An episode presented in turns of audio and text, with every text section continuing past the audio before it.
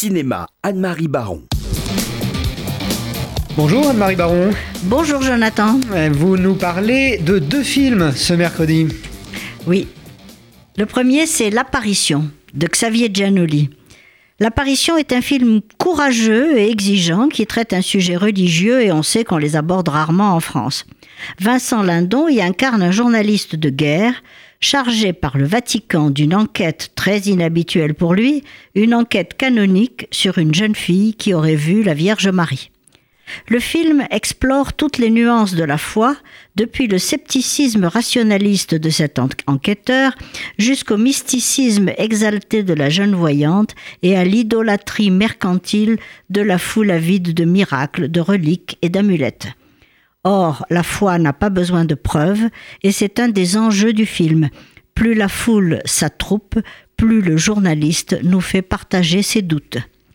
Touché par l'émotion apparemment sincère de cette jeune fille, par sa modestie, par sa dignité, il a envie de croire à l'incroyable, mais son métier le lui interdit.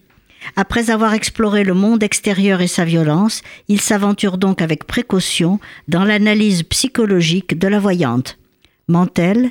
Dit-elle la vérité ou sa vérité? Sans jamais prendre parti, Xavier Giannoli a su imprimer à cette traque du mensonge un suspense qui donne à ce film un dynamisme certain. Loin de toute caricature et de tout mépris, l'apparition parvient à montrer le trouble réel que cause toujours le fait religieux, même au plus endurci, si on prend la peine de l'aborder avec respect, au lieu de le juger a priori, de s'en moquer ou de le réduire à sa dimension socio-politique. Et quel est l'autre film que vous nous recommandez cette semaine, Anne-Marie? Alors l'autre film est un pur régal, euh, c'est Phantom Thread de Paul Thomas Anderson. Dans le Londres des années 50, le célèbre couturier Reynolds Woodcock habille toute la gentry. Entouré par deux femmes, sa sœur tout d'abord, qui est son bras droit, et le fantôme de sa mère, qui l'obsède. Il ne vit que pour son travail et crée des robes uniques, dont chacune recèle un message secret, un fil caché, comme le dit le titre. Et sur lui, il porte dans une couture de sa veste la photo de sa mère. Le fil rouge de cette histoire est donc le rapport intime de cet homme aux femmes et la rencontre déterminante de l'une d'entre elles qui va bouleverser son existence. C'est la jeune Alma, pleine de charme mais beaucoup plus jeune que lui et dont la place n'est pas prévue. Pourtant, Alma va prendre peu à peu ses marques et son autonomie et instaurer un certain type de relation avec le couturier. Pour le contraindre à accepter son identité et son amour, elle inaugure et lui impose une relation de type sadomasochiste. C'est elle qui désormais tire les fils de cette existence bien réglée.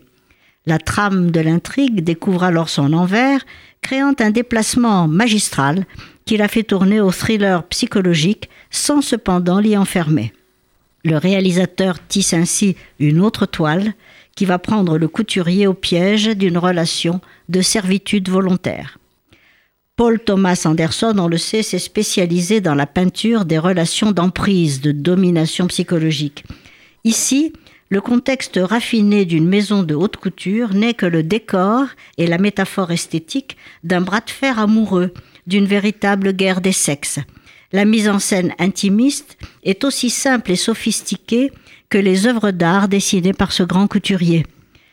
Pour, affirmer son pouvoir et le réduire à sa merci, je ne dévoilerai pas le moyen que la jeune femme emploie. En tout cas, Daniel Day-Lewis habite le personnage de cet artiste complexe, à la fois tyrannique et vulnérable, avec une grâce souveraine. Quant à sa compagne, elle nous fait comprendre que ce fil caché du titre Phantom Thread est sans doute le cordon ombilical. Elle se garde bien de le couper, mais le consolide de toute son autorité doublement maternelle, puisqu'elle donne un enfant à l'artiste, ce grand enfant, qui en est encore au stade de la toute-puissance magique. Sa Majesté le Moi a trouvé son alma mater.